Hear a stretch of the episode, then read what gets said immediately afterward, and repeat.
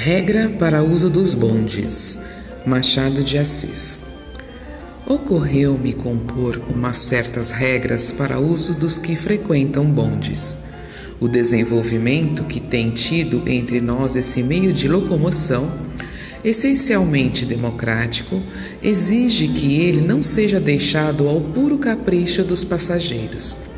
Não posso dar aqui mais do que alguns extratos do meu trabalho Basta saber que tem nada menos de 70 artigos. Vão apenas 10. Artigo 1.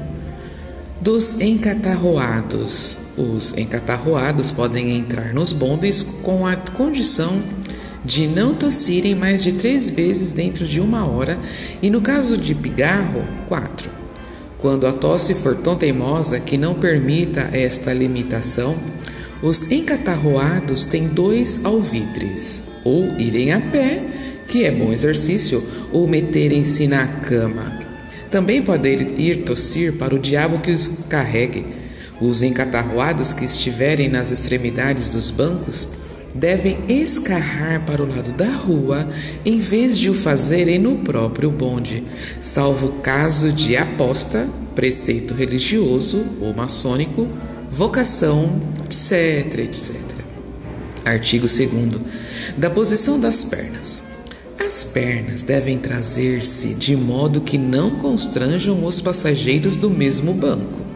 Não se proíbem formalmente as pernas abertas, mas com a condição de pagar os outros lugares e fazê-los ocupar por meninas pobres ou viúvas desvalidas, mediante uma pequena gratificação. Artigo 3. Da leitura dos jornais. Cada vez que um passageiro abrir a folha que estiver lendo, terá o cuidado de não roçar as ventas dos, dos vizinhos sem levar-lhes os chapéus. Também não é bonito encostá-los nos passageiros da frente. Artigo 4. Dos quebra-queixos. É permitido o uso dos quebra-queixos em duas circunstâncias. A primeira, quando não for ninguém no bonde, e a segunda, ao descer. Artigo 5. Dos amoladores. A pessoa que sentir necessidade de contar os seus negócios íntimos sem interesse para ninguém deve primeiro indagar do passageiro escolhido para uma tal confidência se ele é assaz cristão e resignado. No caso afirmativo, perguntar-lhe-á se prefere a narração ou uma descarga de pontapés.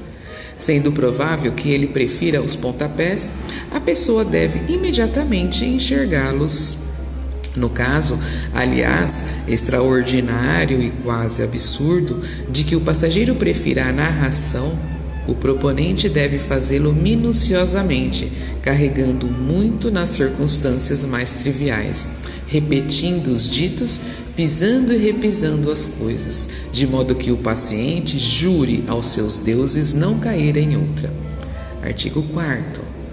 Dos perdigotos.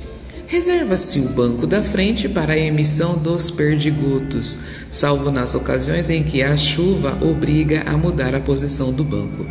Também podem emitir-se na plataforma de trás, indo o passageiro ao pé do condutor e a cara para a rua. Artigo 7.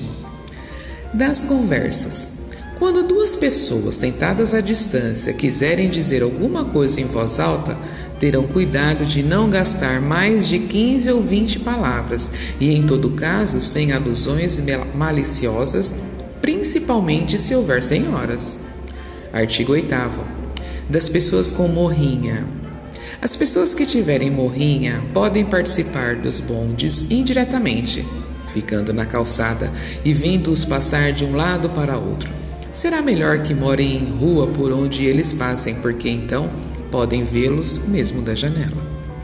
Artigo 9. Da passagem às senhoras.